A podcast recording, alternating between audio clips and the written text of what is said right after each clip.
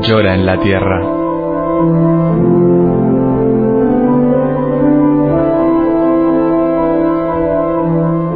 Un libro en el que Berenfried van Straten, el padre Tocino, fundador de Ayuda a la Iglesia Necesitada, recoge su experiencia cara a cara con el dolor, la miseria, el hambre y la opresión a lo largo de toda la geografía del planeta.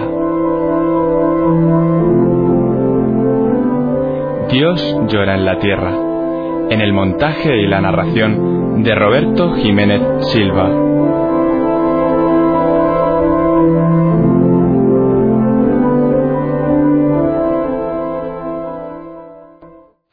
Capítulo 37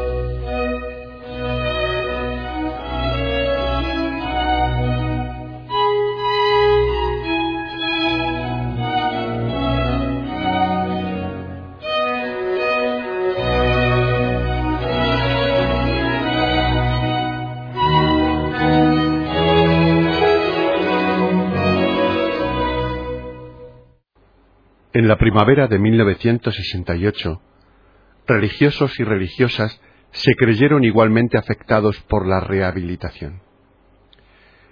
En una resolución firmada por siete mil de ellos, se hizo ver al ministro de Asuntos Culturales el amargo destino de estos reprobados.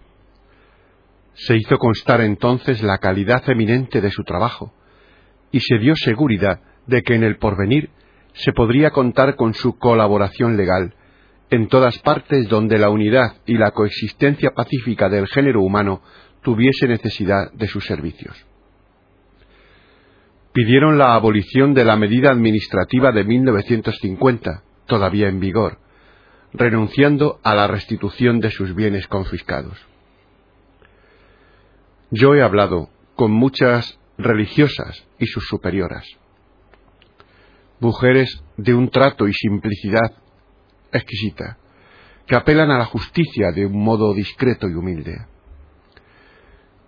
En un Estado que hasta el presente proclama por bocas de sus más altos representantes la política de enero, y que no ha afirmado que el socialismo de rostro humano pertenezca al pasado, en esta república me parece que cada ciudadano injustamente tratado tiene derecho a la rehabilitación. Si carece de este derecho, debemos darle razones, por tarde que sea, incluso después de veinte años de injusticia. Nuestro sistema, basado en la fuerza gigantesca del Partido Comunista, en la industria nacionalizada, en los sindicatos y en tantas otras organizaciones con millones de afiliados, ¿tendrá miedo de estos 8.700 miembros de las comunidades religiosas agonizantes? Puede decirse que al dedicarse a sus tareas caritativas y formativas eran verdaderamente enemigos del orden socialista. No piden más que el derecho de poder vivir en pobreza y desasimiento en medio de sus correligionarias, a fin de servir a Dios en comunidad. En este espíritu de servicio no se halla nada que sea antisocialista. Se trata del servicio en los hospitales, en las instituciones caritativas y sociales, en los orfelinatos y casas para niños anormales. Quieren también estar al servicio de la Iglesia confeccionando ornamentos litúrgicos y preparando lo necesario al culto. ¿Es esto antisocialista?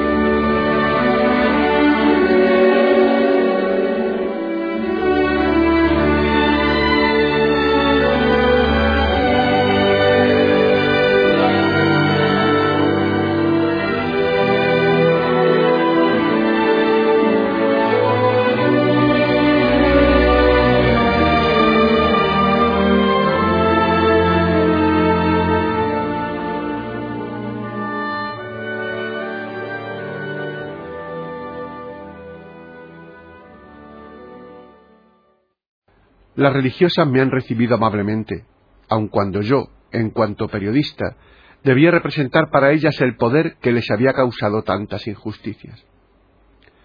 Me han invitado a su mesa y he compartido su pobre comida. Me han enseñado todo, las he fotografiado.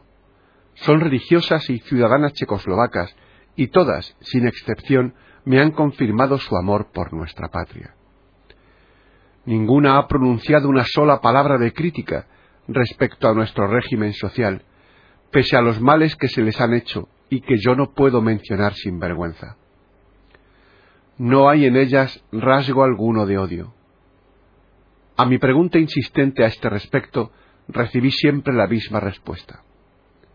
Nosotras perdonamos a todos los que nos han hecho mal y rogamos por ellos según el Evangelio. En el hogar de Cáritas de Jabornik me he informado acerca de sus preocupaciones políticas. La superiora me aseguró, ayer, por radio, hemos oído al señor Dübeck. Nosotros rogamos por él. Y al preguntar a una religiosa que encontré en la calle, en Praga, lo que pensaba de Jan Palak, me respondió, el suicidio es una cosa terrible, pero nosotras comprendemos a este mártir y rogamos por él no solamente por él, sino por todos nuestros conciudadanos y por nuestro país. Con los ojos bajos, prosiguió su camino con su ropa oscura sin prestar atención a la gente.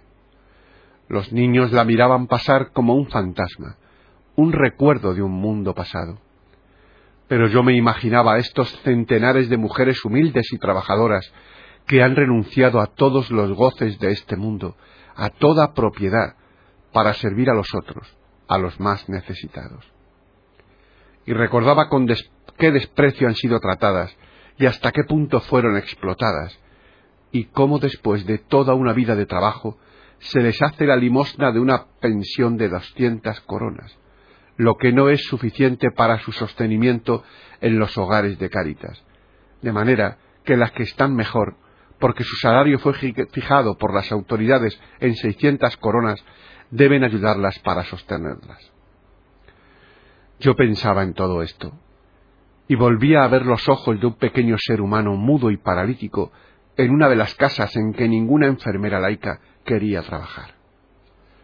Los ojos de este muchacho de 16 años, a quien la hermana hizo comprender, yo no sé cómo, que 16 años de sufrimientos en la tierra le valdrían una recompensa eterna en el cielo. He visto los ojos de estos atormentados, cuando con su mano blanca la hermana acariciaba su rostro desfigurado. Por eso quiero ser el abogado de estas 8.700 parias checoslovacas. Su rehabilitación debería ser algo admitido por todos como una cosa perfectamente natural.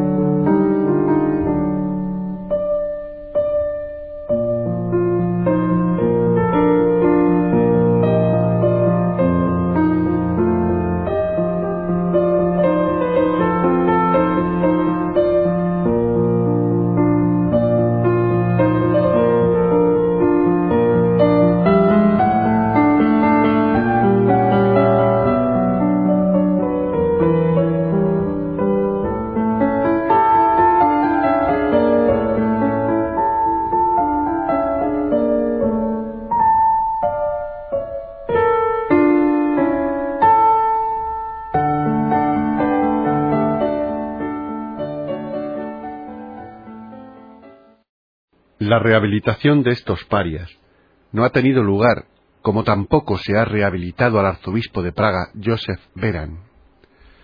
Después de haber estado privado de libertad durante 19 años, fue nombrado cardenal en 1965 y el gobierno le permitió ir a Roma. Tenía la convicción de que podría volver a Praga. Por haberle resultado esto imposible, vivió todavía durante cuatro años en el exilio y acarició hasta su último día la esperanza de poder morir en Praga. Los sucesos dramáticos acaecidos en su patria le dieron, en enero de 1969, una última ocasión de probar su solicitud pastoral. Tras la muerte de Jan Palak, se dirigió a través de Radio Vaticano a su pueblo duramente probado. Esta hora es penosa y llena de grandeza. Escuchad una vez más mi voz, llena de tristeza y de amor. Es la voz de vuestro viejo arzobispo de Praga, el cardenal Joseph Beran, que os habla desde Roma. Aunque este sea mi deseo más querido, actualmente me es imposible volver a veros después de tantos años de ausencia. Pero mi corazón está cerca de vosotros. En cuanto pastor y ciudadano de este país querido y bendito, tomó parte en el sufrimiento que lo afecta en la hora actual, que Dios lo quiera, lo hará más grande y más unido en la tristeza y en la esperanza. Lloro con vosotros la muerte trágica de Jan Palak y de los otros que le han seguido. Admito su heroísmo, aunque no puedo aprobar su acto de desesperación. El suicidio no es nunca humano. Que nadie repita ese gesto, pero que sea para todos un recuerdo imborrable, a fin de vivir el ideal por el cual éstos han sacrificado de modo tan horrible sus jóvenes vidas. Como sabéis, el que os habla ha sufrido mucho, pero ha llegado el tiempo de olvidar el pasado. No perdamos nuestra fuerza espiritual en el odio, sino consagrémosla de nuevo a la unión, al trabajo, al servicio de nuestros hermanos, al resurgimiento de nuestro país. Somos un pueblo fuerte y bueno. Abramos a la juventud la vía de la esperanza. Me preguntaréis tal vez cómo lejos de vosotros puedo hablar así. Yo os respondo, lo puedo porque es necesario. Yo soy vuestro Maestro en Cristo, vuestro guía, vuestro amigo, vuestro Padre. Es necesario porque yo tengo fe. Mi fe es mi luz. Mis manos elevan esta luz hacia vosotros para llamaros, guiaros, saludaros. Y si esta fuese mi última manifestación de fidelidad y de amor para vosotros, consideradla en tal caso como mi testamento espiritual. No la rechacéis. No la olvidéis. Sursum corda, hijos míos y hermanos. Sursum corda.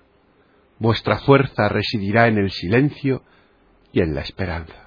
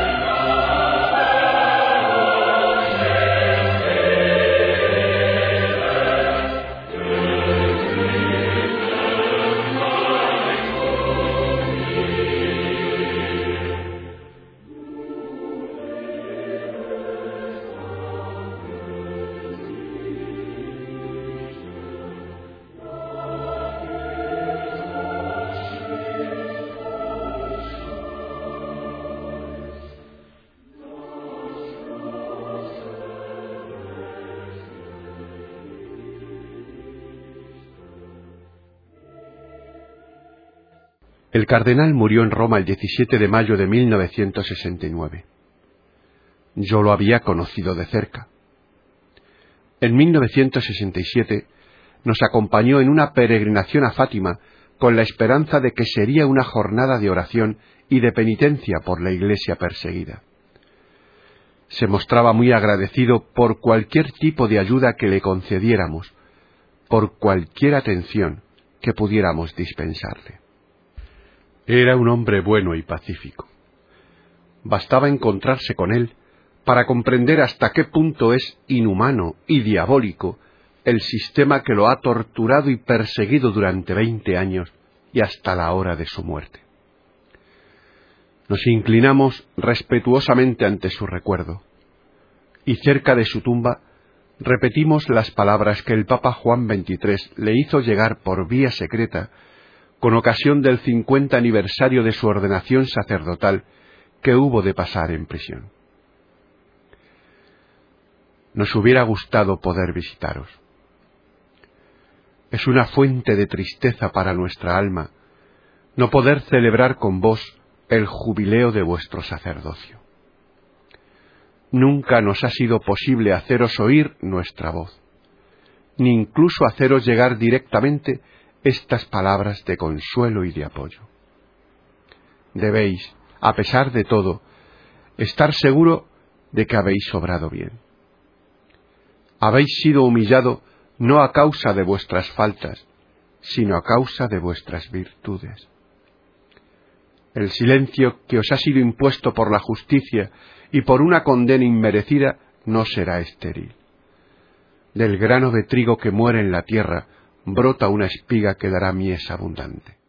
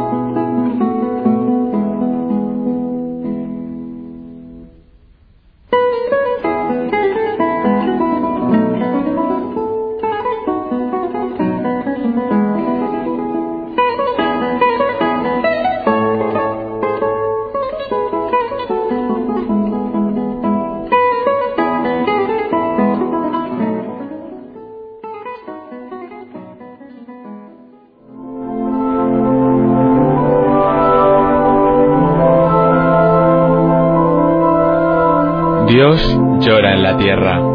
En el montaje y la narración de Roberto Jiménez Silva. Dios llora en la tierra. Si has escuchado estas palabras, no te quedes indiferente. ¿Hay algo que puedas hacer?